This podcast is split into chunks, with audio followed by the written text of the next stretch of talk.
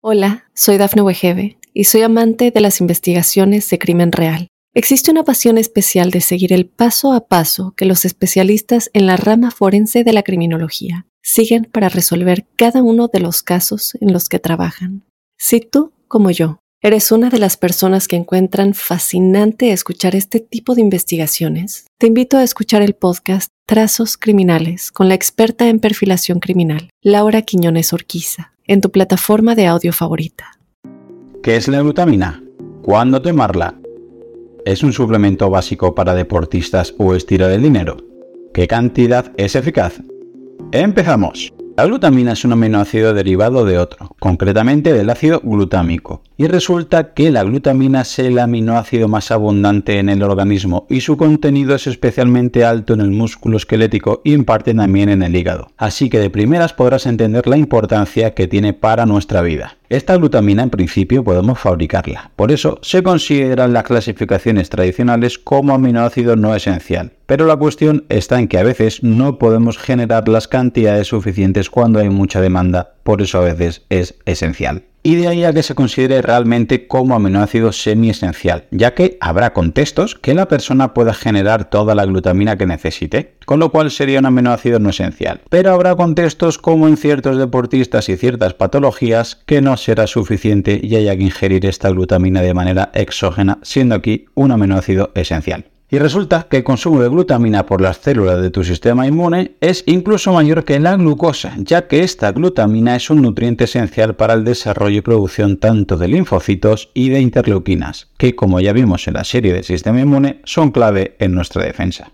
Normalmente tenemos un gramo de glutamina por cada kilogramo de peso corporal. Es decir, yo por ejemplo que peso unos 80 kilos debería tener aproximadamente unos 80 gramos de glutamina. Este dato puede parecer anecdótico, pero nos da una idea de su importancia ya que la concentración de glutamina es de 10 a 100 veces superior a cualquier otro aminoácido. Esto ya nos da una idea de lo relevante que es para tu salud. Y en deportistas todavía más, ya que como ya hemos visto en varios vídeos tenemos dos depósitos de glucógeno, uno en hígado y otro en músculos. Pues bien, casualmente es en estos dos tejidos donde la concentración de glutamina es incluso más alta que en el plasma, por lo que podríamos decir que es posible que los deportistas tengan y necesiten más cantidad de glutamina, de la misma manera que tienen y necesitan más cantidad de glucógeno. Se le han achacado antiguamente propiedades ergogénicas, es decir, que aumentaban el rendimiento directamente. Pero hay que ser justos y revisando los estudios esto no es así. La glutamina en ningún estudio ha mejorado por sí sola el rendimiento en absolutamente ninguna disciplina deportiva. Pero debemos saber que en contextos donde hay un catabolismo muy fuerte, porque hay una degradación proteica exagerada por existir un entrenamiento de mucha intensidad, o en algunas enfermedades, o en situaciones de estrés o de inflamación crónica de bajo grado, su tasa de síntesis en el cuerpo puede ser insuficiente para cubrir la demanda que tenga. Y aquí sí que podría mejorar de manera indirecta el consumo de glutamina de manera exógena, no porque sea un suplemento que mejore el rendimiento per se, sino por paliar los defectos concretos en estos cinco contextos específicos que vamos a ver a continuación. 1. Permeabilidad intestinal. Las células del intestino están conectadas por estrechas uniones llamadas tight junctions que no son otra cosa que una barrera que hace que pasen selectivamente aquellas partículas que no nos puedan hacer daño en condiciones normales y evite que entren patógenos. Y como ya vimos en la serie sobre salud intestinal, que te dejo en comentarios, si estas uniones estrechas no son tan estrechas, la barrera se puede hacer permeable entrando así sustancias poco deseables para tu organismo, llegando a crear problemas de salud graves. Pues bien, resulta que tus enterocitos, es decir, las células del intestino, se alimentan en gran medida de glutamina, siendo un tipo de células que tienen una particularidad, que es que se dividen muy rápidamente, al igual que las células de tu sistema inmune. Por lo tanto, podrás entender que la suplementación con glutamina podría beneficiar esta división rápida de células del intestino de células inmunes, siendo una posible ayuda tanto en el sistema inmunológico como en el sistema digestivo intestinal, ya que los estudios demuestran que el consumo de glutamina reduce la permeabilidad intestinal e incluso a dosis tan bajas como de 0,25 gramos por kilogramo de peso corporal. 2. Respecto al músculo.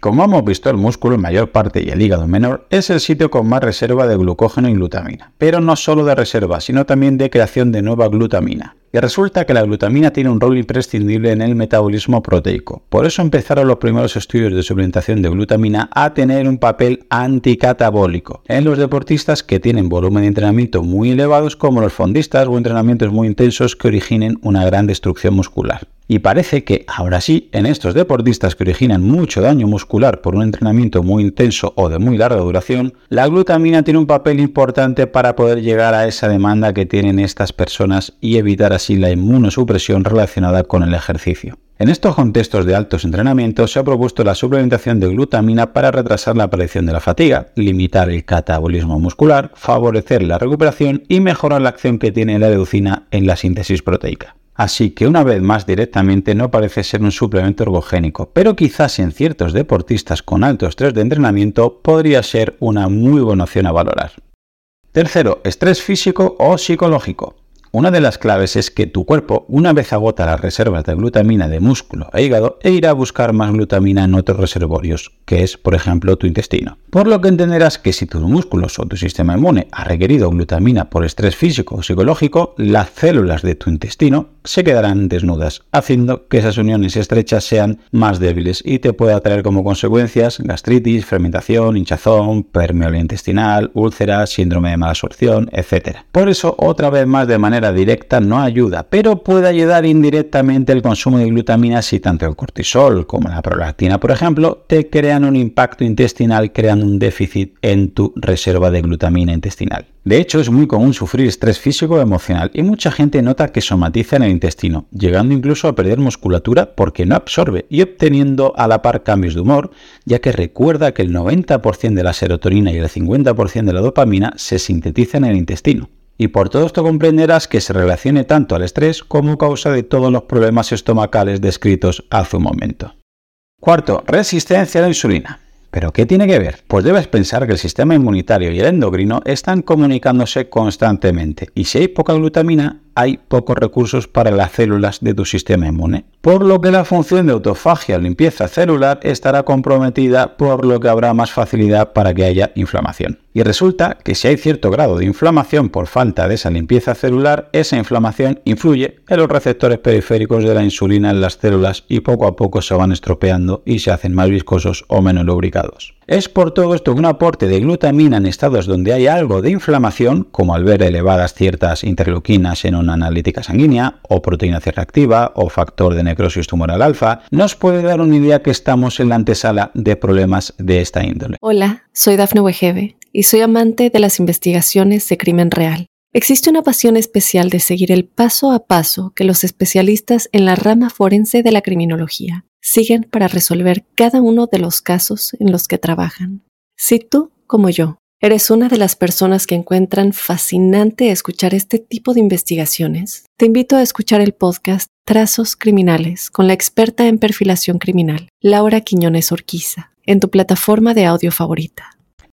Quinto, sistema inmune. Durante el ejercicio extremo o durante una enfermedad o una patología o una lesión, el consumo de glutamina por las células inmunitarias hemos dicho que aumenta de manera muy marcada, al igual que ocurría con la glucosa. Y esta mayor demanda de glutamina por parte de las células del sistema inmunológico es lógico pensar que pueda llevar un déficit a producción interna de la propia glutamina. De hecho, tu sistema inmune cuando está muy activo consume aproximadamente un 45% de glucosa, un 25% de glutamina, un 15% de cuerpos cetónicos y un 15% de ácidos grasos. Por lo que la glutamina, como vemos, representa la cuarta parte de nuestro metabolismo basal y en situaciones de mucho estrés de inflamación crónica, de infecciones o de patologías, al estar este sistema inmune más solicitado, pues requiere más glutamina. Es por esto por lo que en muchas ocasiones cuando enfermamos perdemos en pocos días algo de masa muscular, porque el sistema inmune sabe que en tu músculo hay glutamina, la cual necesita con urgencia para tu sistema inmune que luche contra esos virus. Por lo que podemos leer en estudios que la posología de 10 gramos de glutamina se encuentra en disminuciones de hasta un 40% en la posibilidad de desarrollar una infección de vías respiratorias altas.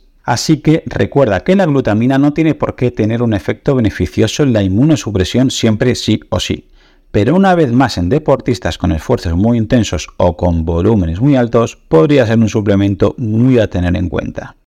Y en caso de tomarla, ¿cómo lo tengo que hacer? Pues tradicionalmente se ha recomendado tomarse más de una hora antes del entrenamiento o durante o después para evitar un catabolismo extremo. Dos tomas de 2,5 a 5 gramos. Pero por la noche es cuando el sistema inmune está más activo y podría ser más eficaz el aporte exógeno de glutamina. Si la buscas en alimentos, esta glutamina se encuentra en alimentos basados en proteínas vegetales y animales, sobre todo en huevo, en carne y en leche. Pero ojo, cuando se cocina, las altas temperaturas la pueden eliminar parcial o totalmente. También obviamente la puedes encontrar en suplementos, pero debes pensar que no se absorbe bien y se puede quedar en nivel intestinal. Por eso debes tener claro tu objetivo porque quizás sea ese. Si has visto estudios que mejoran el rendimiento, fíjate que en los estudios se suele usar parenteral, es decir, intravenosa como por ejemplo cuando la relacionan con la subida de la hormona de crecimiento. Es falso. Usan más de 10-20 gramos intravenosos, no utilizan polvo de glutamina a nivel oral. Las recomendaciones más fiables parecen ser que la glutamina de mejor calidad es por fermentación vegetal. Lo podrás encontrar con el sello de Kiowa o Ajinomoto.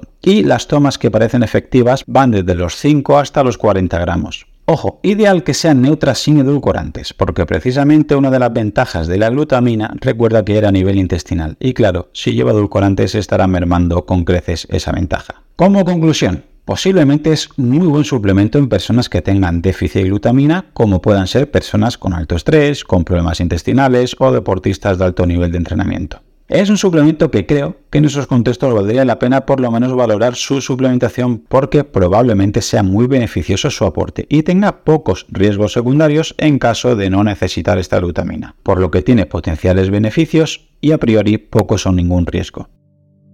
Y hasta aquí el episodio de hoy. Probablemente si tienes la capacidad de disfrutar de este contenido, tendrás la suerte de vivir en un lugar y en un contexto que con muy poco podrás hacer mucho, como cambiar y salvar vidas.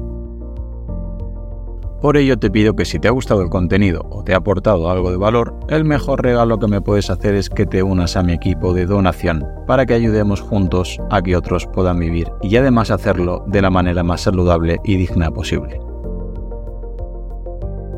Gracias a Pablo Melchor y Ayuda Efectiva, tenemos un equipo de donación destinado a un fondo de salud donde el dinero que inviertas te aseguran que es la manera más eficaz demostrada para salvar vidas en los países más necesitados, con programas como prevenir la malaria, incentivar la vacunación en los más pequeños y combatir el déficit de vitamina A, como ya vimos en el episodio 120. Si quieres colaborar, te espero en mi equipo en ayudaefectiva.org barra profe Claudio Nieto. Tu contribución, por muy pequeña que sea, podría marcar una gran diferencia, ya que con todas nuestras donaciones juntas generaremos oportunidades para aquellos que más lo necesiten. Muchas gracias.